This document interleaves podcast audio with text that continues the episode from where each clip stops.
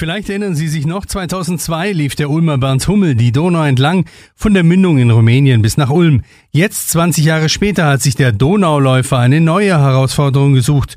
Morgen früh am Mittwoch startet sein Abenteuer am Nordeich in Ostfriesland. Mit dem Fahrrad geht es durch ganz Deutschland und weil das noch nicht reicht, geht es auch noch drei Berge hoch. Die Zugspitze, den Großglockner und den Triglav in Slowenien. Bernd Hummel, warum tut man sich sowas an?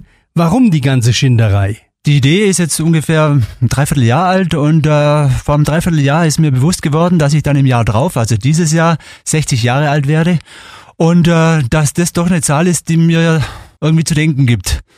Und äh, um eine Endlife-Crisis vorzubeugen, habe ich mir überlegt, was mache ich, was tue ich, was kann ich mir als Ziel selber vorgeben und bin dann auf diese Idee gekommen. 1500 Kilometer und rund 25.000 Höhenmeter will Hummel bis zum 10. August abspulen.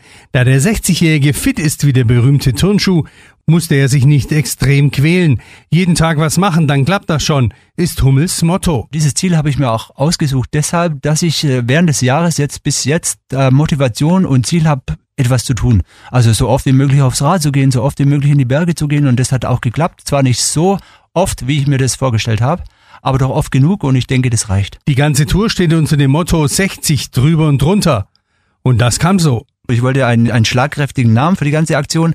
Von der Nordsee ins Mittelmeer oder 1500 Meter auf dem Rad, alles abgelutscht, dachte ich mir. Und als Jugendlicher hatte ich ein Buch zu Hause im Regal stehen von Hermann Buhl, dem Erstbesteiger des Nanga Parbat. Dieses Buch hieß 8000 Meter drüber und drunter.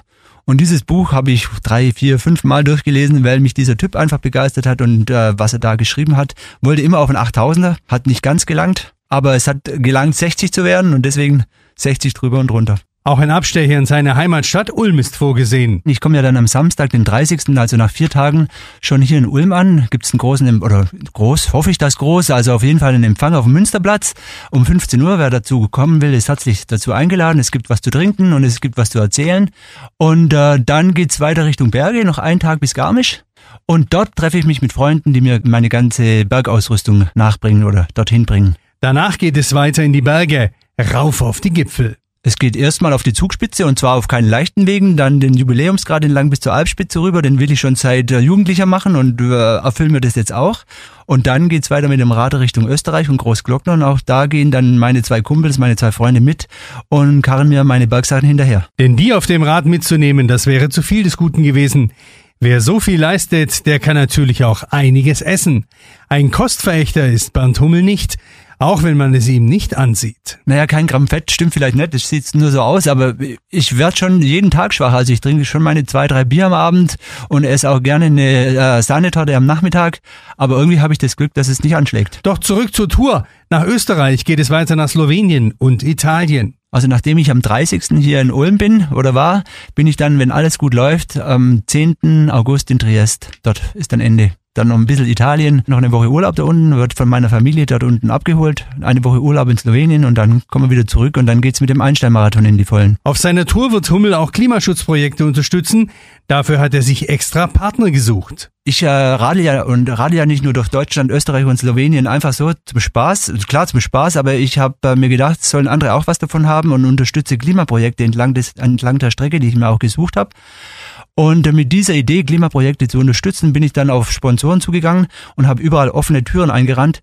Das war Beurer zum Beispiel als Hauptsponsor, die WMF BKK in Geislingen oder Avia Bandler und Häusler Aktiv, die in Söflingen draußen ihren Laden haben oder Newtech in Pfaffenhofen. Diese ganzen Firmen haben mich mit Geld unterstützt und dieses Geld gebe ich ein, einfach weiter an diese Klimaprojekte und äh, somit habe nicht nur ich was von dieser ganzen Tour, sondern ich hoffe auch die Umwelt.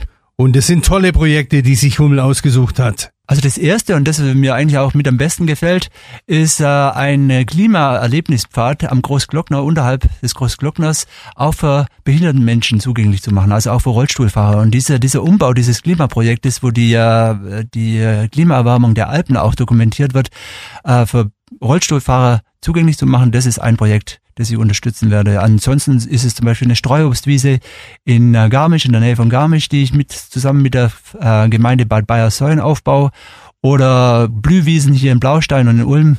Das sind so Dinge, die, die einem dann so zufliegen. Respekt vor so viel Engagement und Tatendrang und vor allem viel Erfolg, Bernd Hummel aus Ulm. Das war's für heute. Ich bin Harry Kist, Nachrichtenchef von Donau 3 FM. Einen schönen Tag noch und bis bald.